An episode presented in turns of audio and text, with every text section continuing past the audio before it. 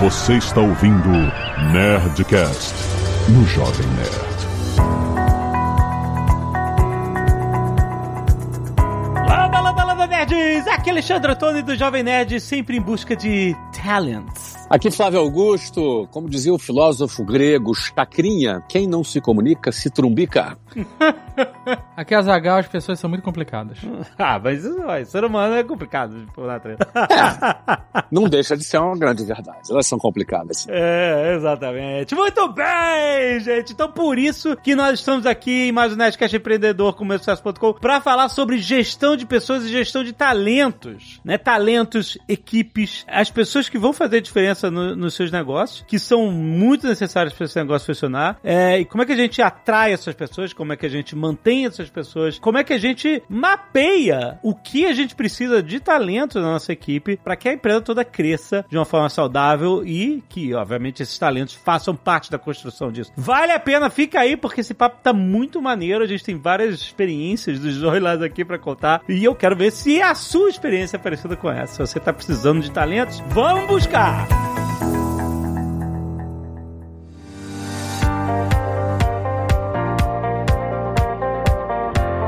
Vamos lá. Eu quero lembrar de uma coisa. A gente tá muitos, muitos anos aqui fazendo conteúdo com sucesso.com e desde lá do início, em 2014. 2014? Começou? São oito anos, meu amigo. É Caraca, cara. É. Uma das coisas mais impressionantes que o meu sucesso fazia é, que aliás faz até hoje, são os documentários que tem esse formato de um documentário cinematográfico mesmo. A gente, a gente sempre falou disso, né, nas comunicações, não só do meu sucesso, mas do WhatsApp também. Passou a ser uma forma muito única de, de apresentar o tipo de conteúdo que a plataforma se propôs e tal. E eu lembro que quando a gente foi visitar lá o, o meu sucesso em São Paulo, a gente conheceu a equipe. Quando a gente gravou em Curitiba também, nosso mini estúdio de casa, né? Uhum. A equipe, a gente conheceu o pai da equipe e tal. A galera com o drone, com câmeras incríveis e tal. E a turma de som, de imagem, de vídeo, de, de fotografia, de edição. Era uma equipe completa, né? Que ia nos locais gravar e que também que estava presente lá no, no escritório do meu sucesso em São Paulo, com também espaço de eventos e, e etc. Assim, enfim, estúdio. Ah, E a gente falou assim, Flávio, peraí, isso todo mundo trabalha no meu sucesso, é 100% aqui, todo interno ele é. É todo mundo daqui, que não tem nenhuma agência ou, ou e é muito produtor engraçado externo. porque a gente conversando sobre isso, e o nosso era praticamente todo mundo terceirizado. Terceirizado, nesse sentido, né? justamente o oposto, exatamente, né? E aí, quer dizer, eu queria entender, por exemplo, essa galera era uma galera, era como se o Flávio tivesse comprado um, um estúdio, um- uma produtora e incorporado lá dentro. Por exemplo, nesse caso de achar um-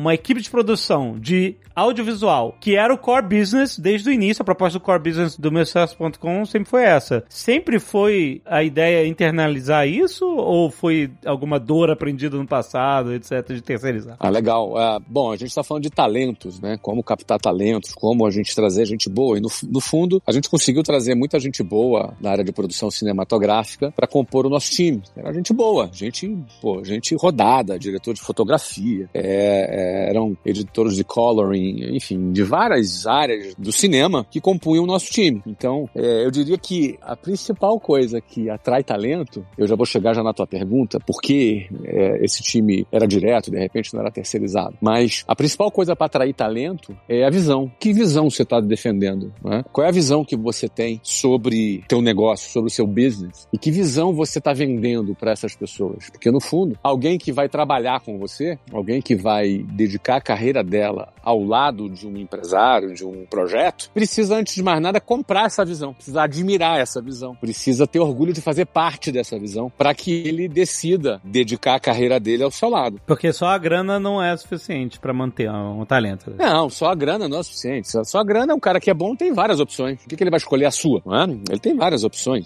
E, e por incrível que pareça, por mais que tenha desemprego no mercado hoje, até um contrassenso que eu vou dizer aqui, é difícil achar profissional bom. É difícil achar determinadas, em determinadas áreas, determinados tipos de profissionais. São raros. Então aquele talento, principalmente quem trabalha com criatividade, é o caso de vocês, vocês sabem muito bem disso. Quem trabalha com criatividade, quem trabalha com aquele talento raro, não é fácil você achar. Então geralmente esse cara, ele tem muitas alternativas. E por que ele vai escolher a sua? Não é só por causa do salário. Absolutamente. Não que o salário não seja importante, mas não é por causa causa somente do salário. Ele precisa comprar uma visão, uma visão que ele admira, que ele tem orgulho de fazer parte. Então, eu diria para você que naquele momento, qual era a nossa visão? Vocês não eram os únicos que se impressionavam com essa estrutura. Nossa, vocês são, é, nós éramos só um curso de inglês naquela época. E o meu sucesso. Naquele momento, e meusucesso.com, quer dizer, hoje, hoje eu te daria 20 aplicações diferentes para isso. Naquela época tinha uma, duas só. Acho que não tinha nem curso de inglês naquela época, era só o meu sucesso. É, não tinha. É, a gente tinha vendido a WhatsApp, eu não tinha recomprado 2014, é isso mesmo. Então era só meu sucesso, cara, só uma aplicação. Então, no fundo, a nossa visão é que em 2014 a gente entendia, já tinha uma visão muito avançada para aquele ano, para aquela época, hoje nem tanto, de que o trabalho de produção de conteúdo na internet ia ficar cada vez num nível altíssimo. Então, aquela época era a época dos vlogs, que o cara ligava uma câmera é, no, no,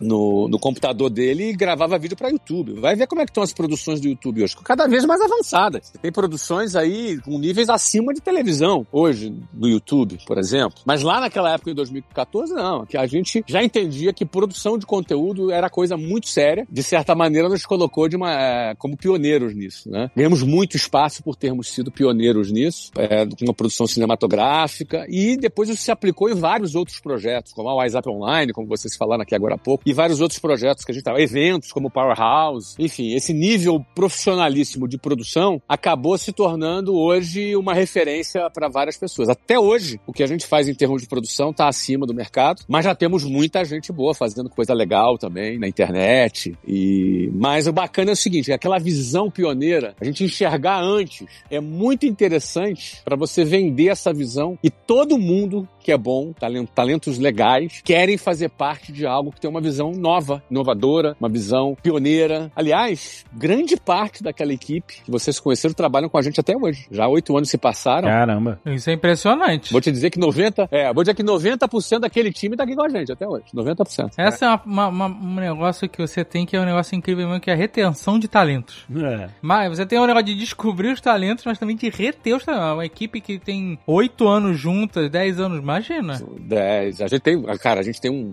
pelo menos umas, sei lá, 20 pessoas que têm mais de 20 anos trabalhando com a gente. É, porque você tem um pessoal que tava contigo no WhatsApp, ficou no WhatsApp, ou às vezes até saiu quando você saiu. Vendeu, saiu comigo, voltou comigo. É, sinistro. Outros que é... ficaram, que ficaram no WhatsApp, mas quando eu voltei continuam hoje. Isso é impressionante. Isso é muito impressionante. Mas é por quê? É porque a pessoa gosta de fazer parte do nosso time, se sente bem, é bem tratado, é bem remunerado, mas também gosta de fazer parte da visão, da missão que tem a empresa, gosta gostam de fazer parte. Enfim, é um ambiente bom de se lidar. Quando você junta a visão e ainda uma boa, uma boa ação, respeito, né? Tratar as pessoas com respeito. E olha que eu sou um cara exigente. Trabalhar comigo não é a coisa mais fácil do mundo, não. Eu sou um cara exigente. Mas respeitamos todo mundo, lidamos bem com todo mundo, tratamos as pessoas bem. E aí as pessoas se sentem parte desse time, têm orgulho de fazer parte dele. Acho que esses, esses são os ingredientes. Mas eu acho que começa tudo com a visão. E acho que é isso que eu queria passar, né? A visão antecipada, a gente conseguir é, enxergar as coisas quando elas não são óbvias ainda. E antecipar essa visão. As pessoas gostam disso, se sentem bem trabalhando em algo que está à frente do tempo. Mas sobre a equipe de produção ser interna, eu quero te perguntar: você estava começando um novo negócio naquela época e você sabia que você tinha que produzir vídeos para ele. Você queria uma qualidade, uma, uma, certamente uma visão do tipo de qualidade, de produção que você queria fazer. E aí você tinha a opção: ó, eu posso contratar uma agência, uma, uma produtora grande e tal, não sei o que, que os caras vão saber fazer isso, vão cobrar por isso, né? Vão cobrar lá o, o né, o, a, normalmente bem, quem tem experiência no mercado, você sabe que vai entregar, mas também vai cobrar caro. E aí você fala assim, não, ou eu posso criar aqui do zero e ter muito mais trabalho de gestão, de compreender os talentos, etc. Ou, é,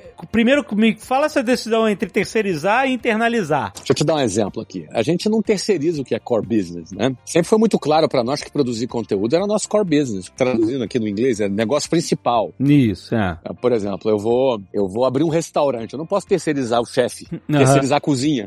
Entendeu, cara? Não, eu vou, vou abrir um curso de inglês, vou terceirizar as aulas. não tem como. É. É, o, o seu negócio principal, você tem que ser bom naquilo. Número dois, você vai ter segredos que você não quer que a sua concorrência saiba. Você tem é, estratégias que são suas, só suas. Você não quer que esteja aí no mercado rodando. Né? Uma agência que trabalha para você, trabalha para você, trabalha para concorrente, trabalha para o outro. Sim. Ah, não, não trabalha com concorrente. Hoje não, mas daqui a três anos sim. Você troca de agência ele, ele vai pega o outro lá. Pois é. E é normal. E você está ensinando o mercado a concorrer contigo. Então existem coisas, para nós sempre foi claro que produção de conteúdo era core core business. Número um. Número dois, vendas é core business. No meu jeito de vender, eu não posso terceirizar. Pô, se eu dependo da venda para ter sucesso, como é que eu vou terceirizar o meu sucesso? É muito complicado. Pode até dar certo, mas pode dar muito errado também, porque você vai depender de um terceiro. Eu não quero terceirizar minha receita. Ou seja, se o cara, se o terceiro que eu contratei vende, eu tô feliz. Se ele não vende, eu tô infeliz. Ou seja, minha felicidade tá na mão de um terceirizado. Não pode. A gente sempre entendeu que comunicação era core business. Eu preciso me comunicar. Eu preciso me comunicar com as pessoas, me comunicar com o mercado, me comunicar com o meu cliente, me comunicar com todo o ecossistema do setor do qual eu, eu atuo. Então, se eu preciso me comunicar, comunicação, ele é core business. Então, a gente sempre teve a nossa comunicação interna, sempre teve. Agora, qual é o problema de você ter sua comunicação interna? Que nem sempre você consegue atrair talentos para trabalhar numa house.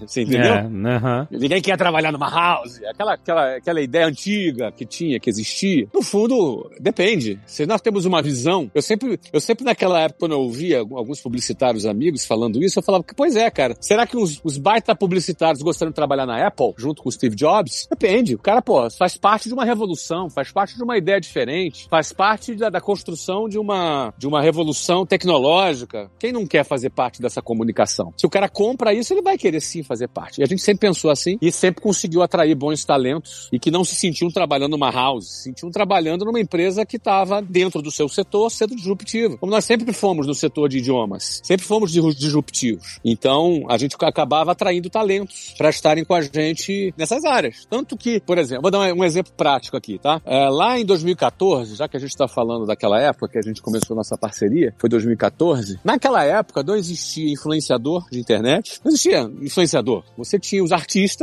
que, que tinham muitos seguidores, você tinha algumas iniciativas .com bem-sucedidas, não eram muitas, mas tinha algumas, Jovem Nerd era uma delas, não é? Uma iniciativa ponto, puramente .com, vocês foram... Puramente.com. Começaram com blog, né? Um blog, depois vocês foram para um podcast, vocês eram com 100%.com bem atrás. Sempre, desde o início. É isso aí. Mas você não tinha a figura do influenciador. Não tinha. E lá, em algum momento em 2011, quando eu comecei nas redes sociais, o que, que aconteceu? A minha percepção foi, cara, tem um negócio diferente aqui, cara. Eu escrevo um conteúdo meu, eu escrevo aqui um conteúdo meu sobre negócios e, pô, e a, e a moçada me segue, gosta do conteúdo. E aí eu começo a crescer, começo a crescer. Em 2014, tinha 2 milhões e meio de seguidores no Facebook. Eu fazia live com 40 mil pessoas ao vivo. 2014. No, no, no 2014, oito anos atrás. Podia ser streamer. Já. Podia ser streamer, né, cara?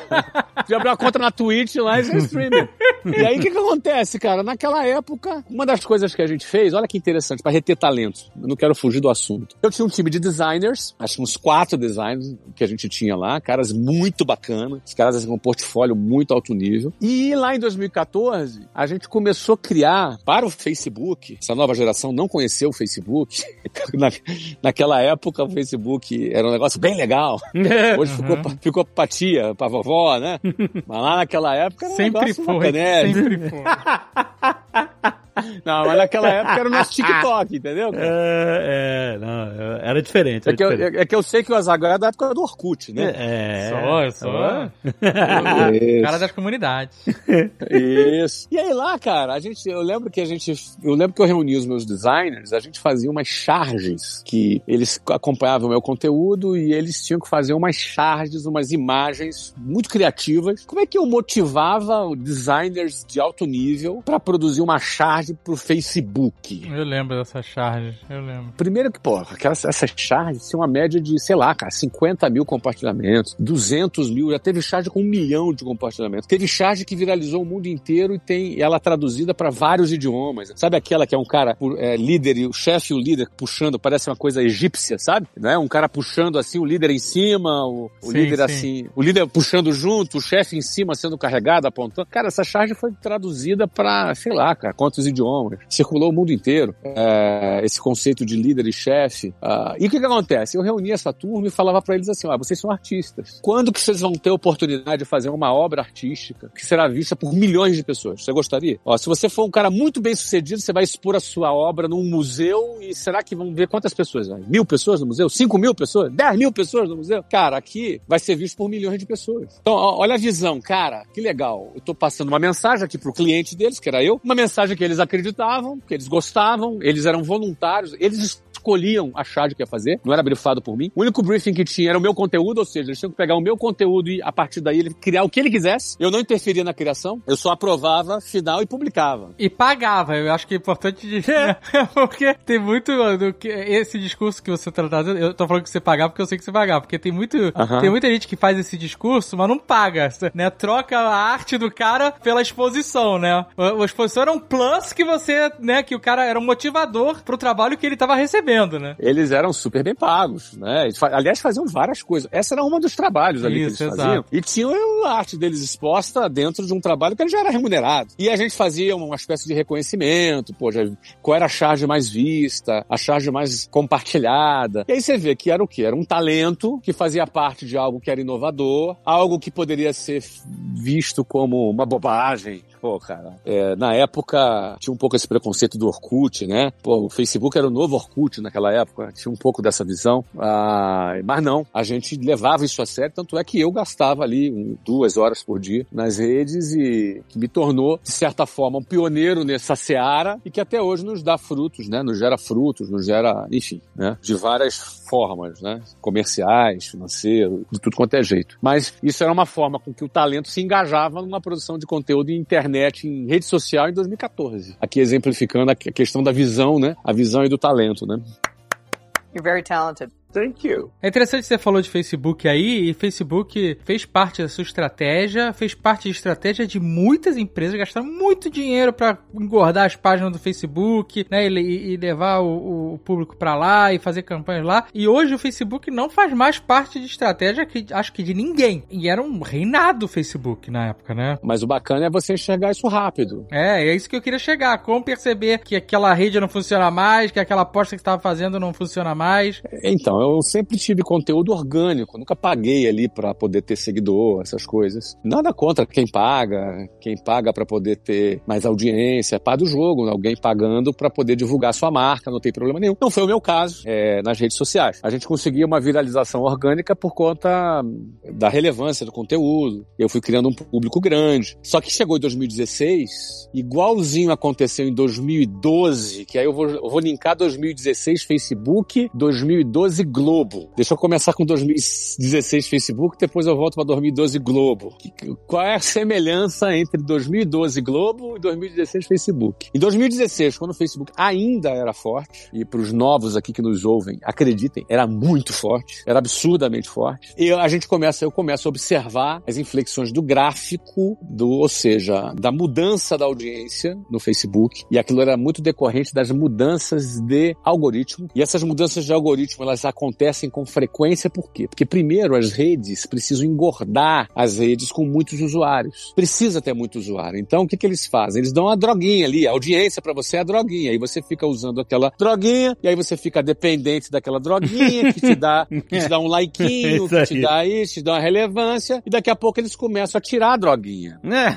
Entendeu? E aí, e aí você tem que pagar. Agora você tá viciado, você vai ter que pagar. E essa é uma técnica, não é? Não tô dizendo que é errado, nada disso, mas é, é o jogo. Até porque é, não tem espaço para todo mundo. Para você ter publicidade, para você monetizar uma rede, você não pode, não, não tem como dar espaço para todo mundo. Então você, na medida em que o número de usuários vai aumentando, a rede vai regulando o alcance das pessoas. Então aquele número de seguidores que você tem lá é, é meramente figurativo, porque é possível que alguém com 3 milhões de seguidores tenha menos alcance do que alguém com 500 mil seguidores. Uhum. Uhum. Depende do algoritmo. Então a gente começou, eu começo a observar isso, percebo que em 2016, aquela rede está seguindo esse caminho. E naquele momento, quem eles compram? Eles compram o Instagram. Então, eu comecei a migrar para Instagram ainda quando o Facebook estava em alta, entendeu? Começamos a migrar para Instagram. E hoje o Instagram está em alta. Até quando? Ah, é porque o TikTok está vindo aí com é, força. TikTok, força é, mesmo. TikTok já, já veio. Então, mas, mas uma das razões que o Instagram está em alta ainda é por causa do TikTok. O que eu quero dizer é o seguinte, por que que que o algoritmo do Instagram ainda entrega razoavelmente bem. Já está entregando menos que entregava, tá? Mas por que, que ainda entrega razoavelmente bem? Porque se parar de entregar, todo mundo vai migrar para o TikTok. Então, de certa forma, se não existisse o TikTok, na minha opinião, o, o Instagram estaria entregando no, no máximo 25% do que entrega hoje. Estaria navegando absoluto que nem o Facebook tava antes, né? Exato. Igual o Facebook tava, estaria absolutão. Aí, aí estaria reduzindo o meu alcance, o teu alcance, o alcance de todo mundo. Só tem ainda algum alcance porque tá competindo com o TikTok. Tanto é que dos formatos do Instagram que mais tem alcance, você tem ali o feed, você tem os stories e você tem os reels. Quem tem mais alcance são os reels. Por quê? Os reels É a competição são... com o TikTok. É a competição direta com o É, TikTok. É, isso aí, é isso aí. Não é? Você percebe. O resto, o resto é, é, é orgânico, é da casa, todo mundo. É orgânico, é da casa. Pra estimular mesmo a audiência. A, É o Reels. É, vai no Reels, exatamente. Ou seja, o Stories, só quem lê o seu Stories são seus seguidores. Ele não fura a bolha dos seus seguidores. Não fura a bolha, os Reels furam. Porra, Os Reels furam. Por quê? Porque você quer, você quer ficar famoso na rede social? Um conselho pra você: TikTok. TikTok é, é o meu caminho mais curto pra você se tornar conhecido nas redes sociais, porque eles entregam muito. Mas por que, que eles entregam muito? Porque eles estão te dando a droguinha. Estão te dando a droguinha, entendeu? E aí, se não aparecer nenhuma concorrência pra eles, um dia eles começam a tirar a droguinha pra depois te cobrar. É assim que funciona. Então, assim, é, o TikTok entrega bastante. Então, o Instagram não pode ficar pra trás, senão ele vai perder espaço pro TikTok. Já que o Snapchat foi pro saco já, né? Foi pro saco. Ninguém mais fala Snapchat. não é? Ainda tem ainda, os mais jovens usam, mas é muito. Perdeu o timing, né? Poderia ter vendido. Ah, é, No Brasil ele não tem força, nunca foi. tem força no Brasil, né? Poderia ter vendido pro Instagram e eles não quiseram vender, Uhum. mas, né, acho que perderam o timing. Uhum, uhum. Mas agora entrou o TikTok. Então, assim, se você me perguntar, ah, você acredita que vai, que vai dominar o TikTok? Não, não acredito. Não acredito. Acho que, o- que o Meta lá, que é o Facebook, ainda é muito forte, com o Instagram e, o- e o WhatsApp ainda mais forte ainda. Ah, mas eu acho que vão ficar os dois brigando. O que eu acho muito bom pros usuários. Agora, se aparecer algo novo aí, aí a gente tem que estar de olho. Teve lá o Clubhouse. Eu tô no frenesi, acabar podcast, acabar tudo. Flávio ficar fazendo lá live de, de horas, lá o Flávio radialista. E- Foi muito divertido aquela. É. Ent- Entrou eu e o Negro, o Thiago Negro, eu, eu e ele, o Thiago, nós entramos lá, fizemos uma semana lá de, de, de Clubhouse, todo mundo entrou, depois a gente foi embora. depois o negócio acabou. Mas, de novo, a gente tem que estar atento a tudo, né? Tem que estar atento a tudo. Tem que estar atento, porque essa, quando a gente percebe, em 2016, a gente percebeu a queda do algoritmo do Facebook e a gente começou a se posicionar no, no Instagram. O que, que isso tem a ver com 2012? E com a Globo. E com a Globo. Muito interessante. Maio de 2012. Eu não tinha vendido o WhatsApp ainda, que foi vendido em fevereiro de 2013. Naquele ano de 2012, a gente tinha colocado 30 milhões de dólares na TV Globo. Caraca. 30 milhões de dólares em publicidade, sendo metade na TV Globo e metade na Copa do Mundo, que a gente foi patrocinador, Copa de 2014. A gente assinou um contrato com a FIFA em 2012. Ah, então foi uma campanha grande que nós fizemos no Brasil. E a gente percebeu, de novo, no gráfico, da importância de você medir resultado. Você tem indicadores claros para medir resultado. E a gente estava medindo os resultados daquela campanha, que era um filme maravilhoso que a gente tinha estava veiculando. Era com Rodrigo Santoro? Era com o Rodrigo, vários, todos eram com o Rodrigo, mas aqui, Piscadinho. mas, a- não, mas aquele era, era o mais. Todo mundo mais tinha gostado. Uhum. E nos gráficos não mostravam um resultado à altura, proporcionalmente ao que a gente tinha investido. E aquilo deu uma certa. Mas, pera, você tinha histórico. Você tinha histórico de investir em TV aberta. Eu tinha histórico dos últimos quatro anos. Então você tinha uma. Ah, tá. Você tinha uma, uma- um benchmark. Todo um benchmark, comparação total, é, período com o mesmo período do ano. A gente tinha tudo mapeado. Você tem que ter os seus dados mapeados para você analisar a sua performance. Senão você fica cego, cara. É, Sim. você fica tateando e isso vai queimar dinheiro, é isso? Se se você vai estar errado. Isso, e o, o que, que é bom ou ruim? É, o Exato. que, que é bom ou ruim em performance? Você tem que comparar. É, isso aí. Nas comparações, a gente observava, cara, isso aqui tá abaixo do que deveria. Mas por que que tá abaixo? Será que é a qualidade do filme? Será que foi o plano de mídia? Ou será que é o veículo? Olha que interessante. O veículo era TV Globo. TV Globo, cara, dominava o mercado absolutamente. Então, questionar o veículo, cara, era, era, cara, como, cara, não dá pra você questionar um livro sagrado, um cara de uma religião, questionar o seu livro sagrado. Cara, a Globo era inquestionável. É, era o Holy Grail dá, da, né? da- da dá. propaganda. Então, né? Só que a gente questionou o veículo, 2012. Então o que acontece? A gente começou. Nossa conclusão em 2012 foi o seguinte: que em novembro de 2011 o Brasil foi inundado por um tal de smartphone celular, smartphone, sabe? E a gente começou ali no início de 2012. Não se falava nisso ainda. Hoje é óbvio. Hoje tem nada demais. A gente pensava assim, cara, esse tal do smartphone mudou o comportamento do consumidor, mudou o jeito com que ele está vivendo, como funciona o cérebro dele. Ele entra no elevador, ele está olhando pro celular o tempo inteiro, dá bom dia e olha pro celular. Ele não usa mais revista quando tá lá no banheiro, agora ele usa celular. Consultório dentista, acabou. Consultório dentário, não tem mais as revistas. É, aquela revista de dois meses Aquelas atrás. revistas, acabou, era tudo no celular. O cara sentava na poltrona, acabou aquele cara que ficava hipnotizado na poltrona olhando pra televisão, aquele usuário de televisão hipnotizado morreu, porque entrou comercial, ele não olha mais o comercial, ele olha pro celular. É isso aí. Isso é óbvio. Lá em 2012 não era. Não, com certeza Não não. era. E, e a nossa tese, assim, eu reuni franqueados, a gente, eu falo, gente, minha recomendação é não abra nenhuma franquia até a gente ter a resposta pra isso. A gente suspendeu a abertura de escolas novas em 2012. Vamos estudar o que está acontecendo. Ah, e daí eu fiz minhas projeções apocalípticas. Sabe o pai Flávio, né?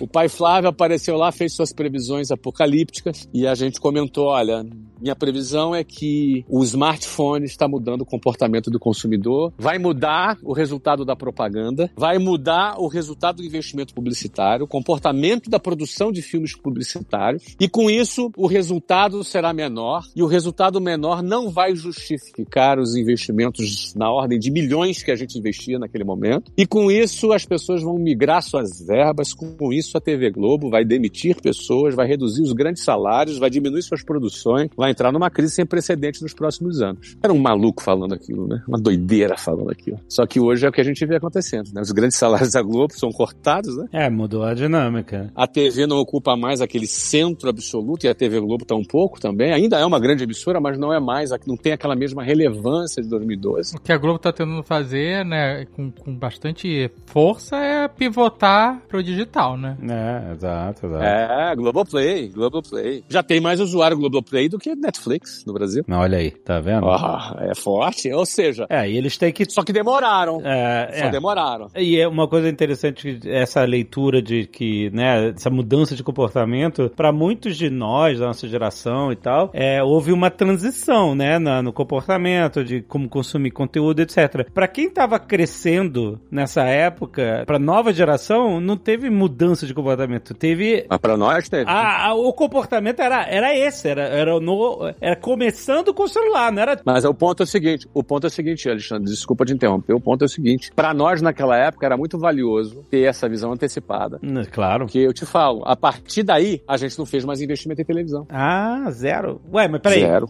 A partir de 2012 ou 2014? Não, é, eu vendi a empresa em 2013. Ah, verdade. Ok. Como eu vendi a empresa em 2013, aí eu não, eu não fiz nada, né? Quando eu voltei já em 2016, já tinha se consolidado todas essas previsões e a gente não, não- fez mais investimento em televisão. Ah, entendi. Não porque não, não dê para fazer, ainda, eu ainda acho que tem espaço para televisão ainda, mas o ponto é que não é mais o que era antes e a relação é, de custo de oportunidade, pelo menos na minha avaliação, a conta não fecha. É e, é, e é claro que depende do negócio, né? Tipo, pro seu negócio você estava entendendo que a sua comunicação ia ficar muito mais eficiente online, né? Perfeito. E aí, sabe o que acontece? As escolas todas de publicidade, todas indicavam, eram- as pessoas eram formadas para fazer publicidade na TV Globo para ganhar prêmio em Cannes, né? Então, você vê, hoje levou um tempo para geração de publicitários, levou um tempo para mudar isso. 2016 a gente sai de Facebook e foca em Instagram. 2012 eu saio de televisão e foco em internet. Essas duas datas têm em comum o quê? Que a visão antecipada nos dá é, benefícios. E, e por que eu tô falando da visão antecipada? Porque a gente retém talentos vendendo uma visão, né?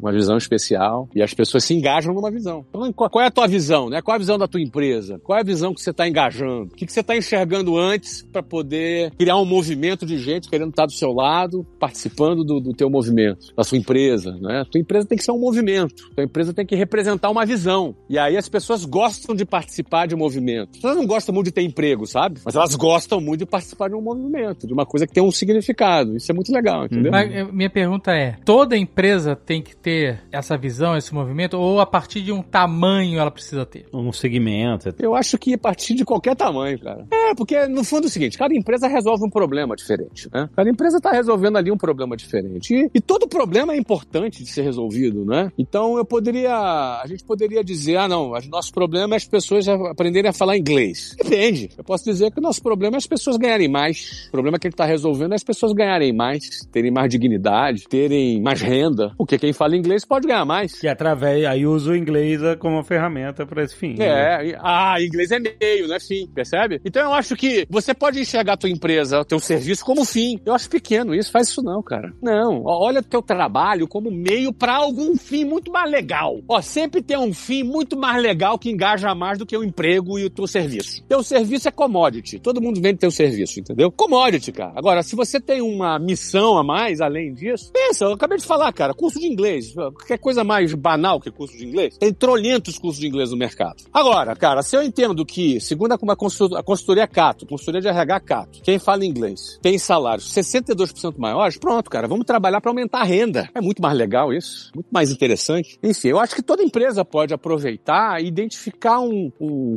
uma, um, uma, um caminho mais legal para as pessoas se engajarem. Então as pessoas não. Você não retém pessoas pelo salário só, entendeu? Pelo emprego só, né? Então quando você tem uma visão, uma missão, alguma coisa que envolva as pessoas, elas participam com muito mais satisfação do que simplesmente trabalhando numa empresa em troca de um salário. Isso é muito interessante, principalmente porque você identificou, né, esse fim e, e o que você está vendendo era um meio, né? Isso era uma coisa, é uma outra forma de contar a mesma história. Você não precisa contar, né? Ah, você vem aqui aprender inglês e ponto, não. Vem aqui aprender inglês para você, tarará, chegar a esses pontos, etc e tal. É claro que cada empresa, cada segmento vai ter uma, vai ter formas diferentes de lidar e se comunicar com o seu público, mas de fato a você enxergar no que você faz algo e tem que ser verdadeiro, né? Não pode ser bullshit pra, só pra ficar bonitinho no, no PowerPoint, né? É, e você enxerga isso, né? Certamente é uma, é, esse é o fator que, de desempate, né? Porque salário você pode estar competindo com salário alto com um monte de gente no mercado, é verdade. Tem que ter um fator de desempate aí.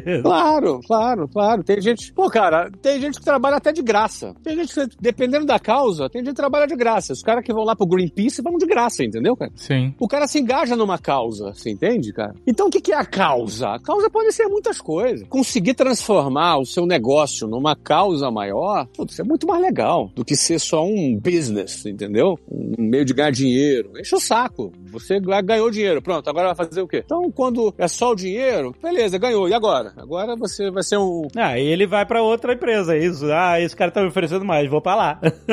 Ou então, estão oferecendo a mesma coisa, mas eu acredito mais naquela. nesse outro rolê aí. Então eu vou pois pro é. outro. vou pro rolê que eu gosto, entendeu? Agora, se, se o rolê é legal e eu ainda ganho uma grana boa, pô, isso aqui é bacana, assim, entendeu?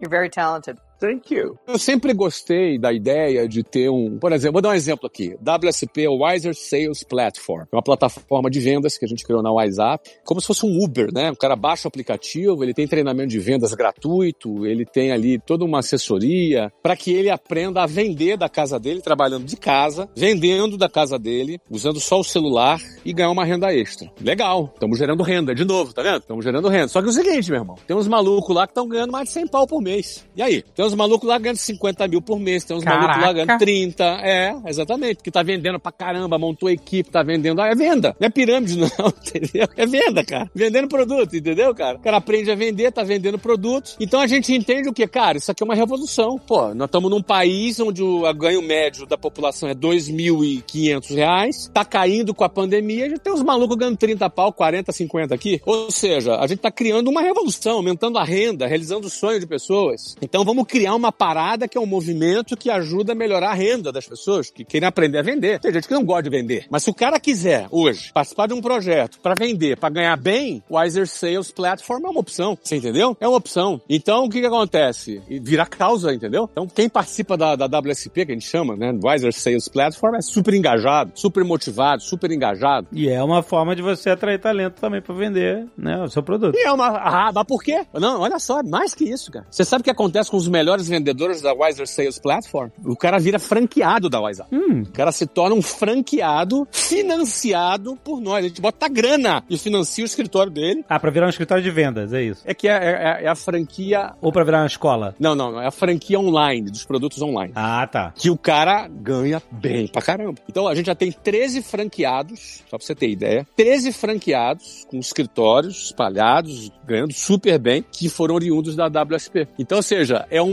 uma peneira de talentos que o cara, ele se torna franqueado da, da nossa rede. Então a gente começa a ampliar a nossa rede de franquias através da descoberta de novos talentos. De novo, ó, visão, movimento, causa, talentos, retenção de talentos. O círculo se fecha. Super legal. Agora, agora, do lado da empresa, vamos ver aqui o lado da empresa. A empresa faz isso porque é boazinha. Não, cara, isso é um business. Mas é uma causa que impacta as pessoas. Mas só nesse novo canal a gente vendeu mais de 200 milhões de reais aí. Extra. Mais de 200 milhões de reais extras que não tinha de venda, que não existiam. A gente vendeu a mais só através desse canal. Então é um canal de venda que a gente gera novas receitas, descobre talentos e retém talentos. Mas, de novo, tem uma história, tem uma causa. Mas deixa eu te perguntar, por exemplo, nesse caso, nesse programa que você é, de vendas, eu tô tentando entender se isso tá num meio termo entre terceirização e internalização, de, no caso, nesse caso de vendas, não de produção, ou se até o momento em que você transforma um bom vendedor, um bom vendedor em franqueado, isso é considerado uma terceirização. Vamos lá, entendi muito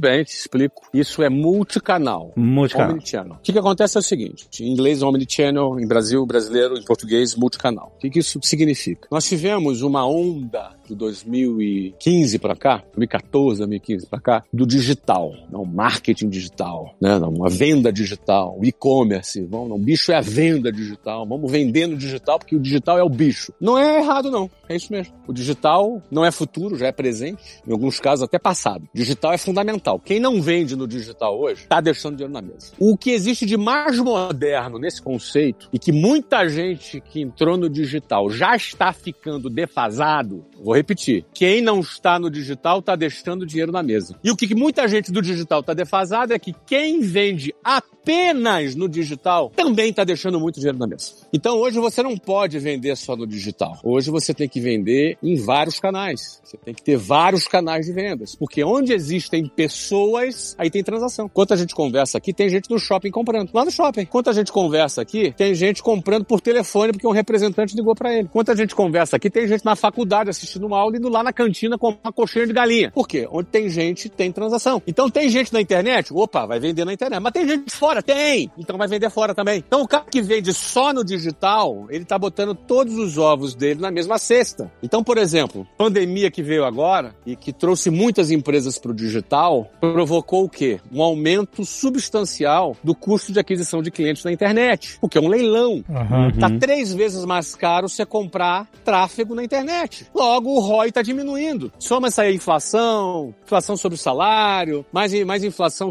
por conta do leilão, os custos de aquisição sobem e a conta começa a não fechar. E as empresas estão vendo seus resultados despencando. Quem estava só no digital, muita gente está vendo seu resultado despencando. Não tem problema nenhum acontecendo com você, meu caro. A única coisa que, o único problema é que talvez você só esteja vendendo no digital. E está perdendo outro, outra oportunidade que está lá. Você está perdendo outro e está sendo muito afetado. Por exemplo, 8% das vendas da Wiser são digitais. Só 8. 92% estão nos outros canais, inclusive nesse Wiser Sales Platform que eu acabei de dizer agora. Então a gente sofreu esse efeito pós-pandemia? Sofreu também, só que em cima de 8% só. Mas é interessante porque é, as pessoas têm uma tendência né, a achar que, ah, eu descobri o caminho aqui né, da estrada de tijolo dourado e é aqui que eu vou seguir, né? Então é. Mas ele é, não dura pra sempre. É, mas é, é e é até os caminho, super é, consolidados, né? Que você tinha lá, como você falou, a Globo. Estabilidade não existe. Estabilidade, ah, estabilidade não existe, meu amigo. Exato, a estrada dourada da Globo, anunciou na Globo dá certo, não sei o que lá. Opa. Depois Facebook, depois no,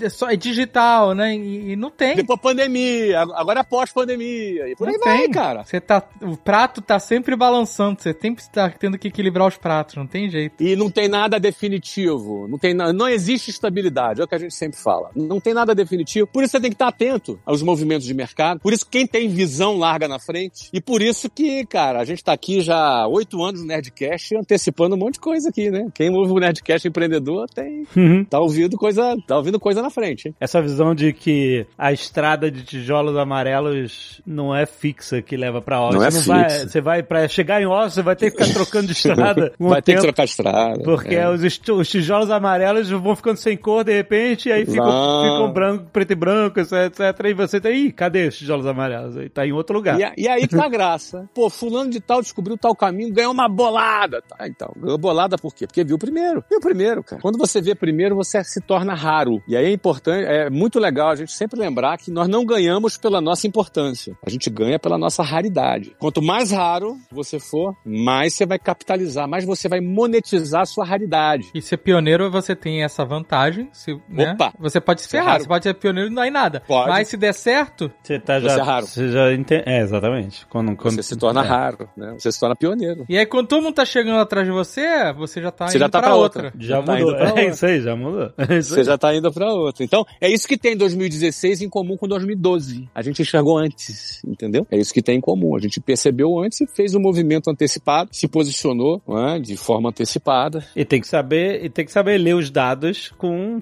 Tem que saber ler. Com a realidade. Tipo assim, você tem que estar tá conectado com a realidade, porque se você. Ah, os dados não estão dizendo o que eu quero. As pessoas, às vezes, elas querem ler os dados com seus olhos, né? Exato. Elas querem que os dados sejam seu viés de confirmação. É isso, é isso aí. que elas querem. É isso aí. E aí não pode ter essa história de viés de confirmação, porque eu gostaria muito que os dados fossem diferentes todas essas vezes. Sim, né? Seria cômodo, Toda. né? E aí, todas as vezes que eu enxerguei e falei, pô, Flávio tá apocalíptico. Seja mais otimista, Flávio. Então, as pessoas confundem otimismo com negação, não é? Não, não, otimismo não é negação. Otimismo, cara, é você tem que enxergar os dados de forma nua e crua, cara, e, e ser otimista que você vai ser o pioneiro.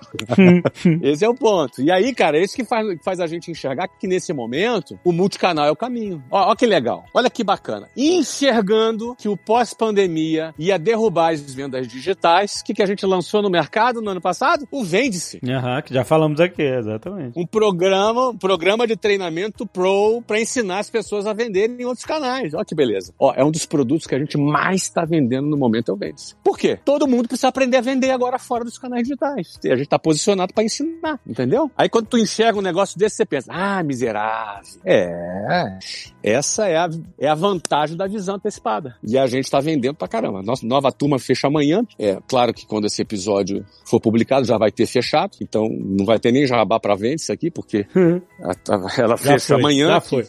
Já foi, já foi. Você tá ouvindo agora, já tá fechado. Não é? Mas, cara, é, batemos recorde. A maior turma do Vence é essa turma agora de junho. Recorde atrás de recorde. Uma empresa que não tem nem onde de existência que tá bombando. Mas por quê? Porque se posicionou de forma antecipada na hora certa, entendeu? No, no momento certo. Então é muito legal essa coisa da visão antecipada. Pô, você imagina como que o time que trabalha no Vence está orgulhoso de fazer parte desse movimento, de ensinar as pessoas a venderem, né? Enfim, vender é uma coisa muito importante, né?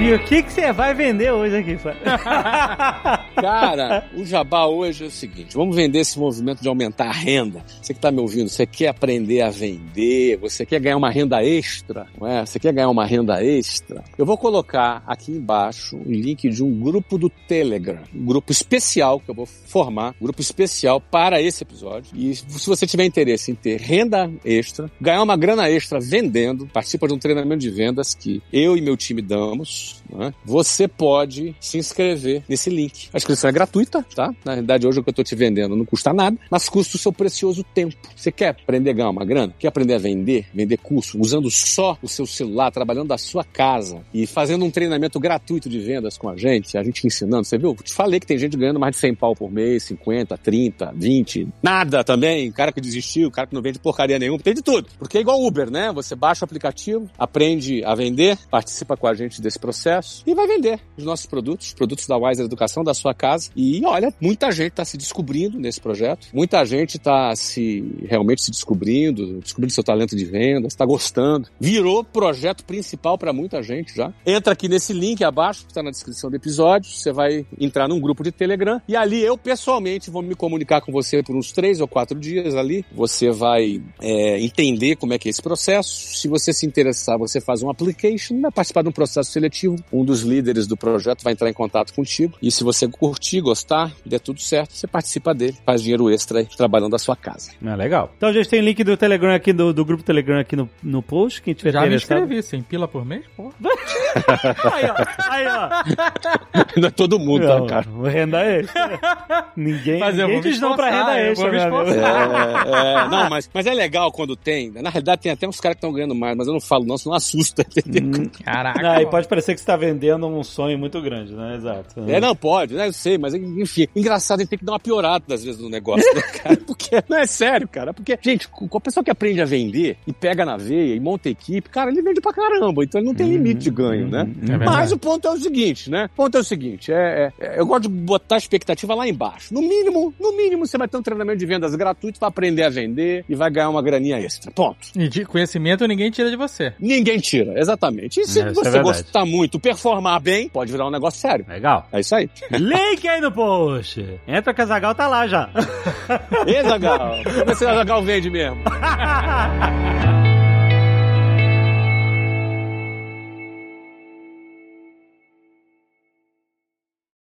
Este Nerdcast foi editado por Radiofobia, podcast e multimídia.